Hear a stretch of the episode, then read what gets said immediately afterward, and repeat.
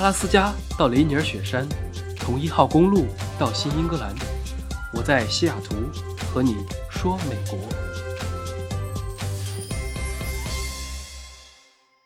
Hello，各位听众，大家好。上周没有更新，都因为被这个冠状病毒闹的。我本来这几周应该在国内，原计划是春节回国休假三周，吃喝玩乐，见见朋友。结果因为这个疫情爆发，不得不取消了行程。上周整个都在忙着退票、退各种机票、酒店行程等等。说起来也是很巧，我的飞机是一月二十一号。其实当时还不算严重，全国才三百多例，并且主要集中在武汉，其他省省市非常的少。所以那天我特别的纠结，一直在考虑到底要不要退，一晚上都没有睡好。退吧。当时还没有各种免费的政策，我所有不能退的东西加一起，差不多要快要损失一万块钱左右，并且很多都计划好了，又加上过年假也请都请了，根本就无心上班了。不退吧，因为我的行程很多，我回去是西雅图飞北京，然后会在郑州、广州、深圳、澳门都待几天，然后还会去海南和重庆，所以各种公共交通的传播机会很多。也是有一定的风险，最后一直纠结了一晚上，睡都没睡好，一直在刷消息。我是第二天中午十二点半的飞机，辗转反侧到了早上十点吧，最后还是下定决心退票了。退完之后还是很不爽的，一天都没有去上班，在家缓了一下。后来呢，就没有想到这个疫情发展的这么快。现在想来还好推迟了休假，不然回去了也要在家里面待着，哪也去不了，封闭在小区里面，肯定非常的无聊。更麻烦的是，昨天美国刚刚公布了最新的疫情政策，凡是过去十四天到过中国的所有外国人都暂时无法进入海关，即使是美国人进来也要被强制隔离十四天。估计是怕疫情扩散才提前提前采取这么直接的措施。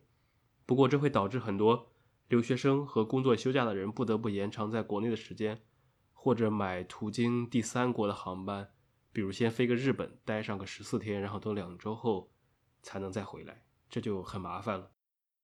说说最近这个疫情在美国的情况吧。就在我退票的当天，二十一号，我们就听到小道消息，说是西雅图一个华人确诊新型冠状病毒肺炎。果不其然，下午的时候，美国疾控中心就召开了一个临时电话记者会。向外界确认了这个消息，说这名三十多岁的患者是个男性，一月十五号从武汉返回华盛顿州。由于知道这个病毒肺炎在中国的传播，所以他还是非常自觉和有意识的。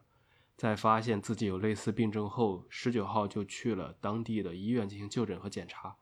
然后经过病毒筛筛检，最后确诊。他现在一直在西雅图北部的一个医院里面接受隔离治疗。按照上周这边刚刚发布的论文，这个人应该是基本已经治好了。虽然现在还不好说是用药的原因还是自身免疫力的作用，至少都没什么大碍了。然后后续美国这两周又确诊了八例，分别在芝加哥、亚利桑那、波士顿还有加州。我这几天在马路上、在公司里、在商场里，基本上看不到戴口罩的人。不过去中国超市的时候，还是很多人戴的，收银员都戴了起来。毕竟你不知道哪些人是刚从疫区回来的，然后这个病毒初期又很猥琐，没有什么症状，万一感染的人自己也不知道，然后出来了进行了这种面对面的接触，还是有一些风险的。然后关于口罩的问题呢，我在准备回国的前一天晚上，为了先备着到国内去用，在药店买了四盒，还买了一些洗手液啊、消毒液等等，非常的好买，不管是。外科口罩还是 N95 都很多，然后到昨天的时候，由于有些国内的朋友他们现在不是很好买了，让我帮忙买一些口罩寄回去。我跑了一天，基本上没买到，把所有附近的药店啊、超市，甚至卖油漆的地方我都去了，口罩全部卖空。一方面估计是很多在美国的中国人都买了自用，另一方面捐赠组织的大批量买的都已经寄回去了，去支援国内。比如我们这边的那种什么湖北老乡会啊、武汉的大学校友会等等，他们第一时间就组织了人力物力运了一批物资回去，这里给他们点个赞。现在，所以在美国也是，一照难求。我和店员聊天，他们说基本上一周来的货马上就会卖完。我现在只能每个人限购一盒口罩，即使如此，依然全西雅图断货，网上更是早都断了。基本上现在订都是二月底才拿得到，所以我也只能没事儿就去看一看，不知道未来一周能不能买到了。前两天呢，又爆出了红十字会的那些事。我对红十字会从汶川地震以后就彻底失望了，捐钱还不如捐给韩红基金会，或者直接捐东西到真正需要的地方。可以说，整个疫情的发展就是天灾加上人祸。要是比临床经验的话，武汉随便一个三甲医院拿出来就可以把全美国最牛逼的医院来回碾压，没有任何悬念。这还不算什么，更无辜的是这些奋斗在一线的医护人员。上次非典重创医护人员，原因就很简单，就是一开始我们对病毒不了解，医生没有戴护目镜，然后病毒直接通过飞沫，然后通过眼睛导致了传染。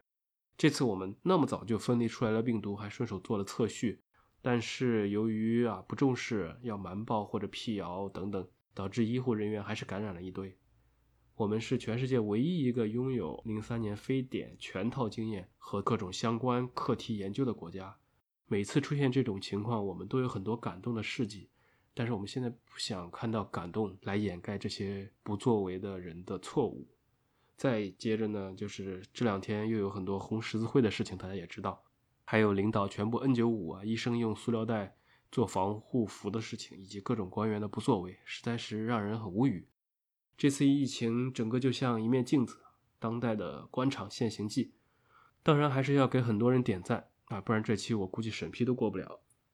比如硬核的河南省长和各种村支书啊，他们很搞笑又接地气的行为都是非常强有力的措施，有效的提前防范，才没有让离武汉最近的人口大省和交通枢纽进行一个大面积的爆发。比如说温州的市长和上海华山医院的感染科的主任，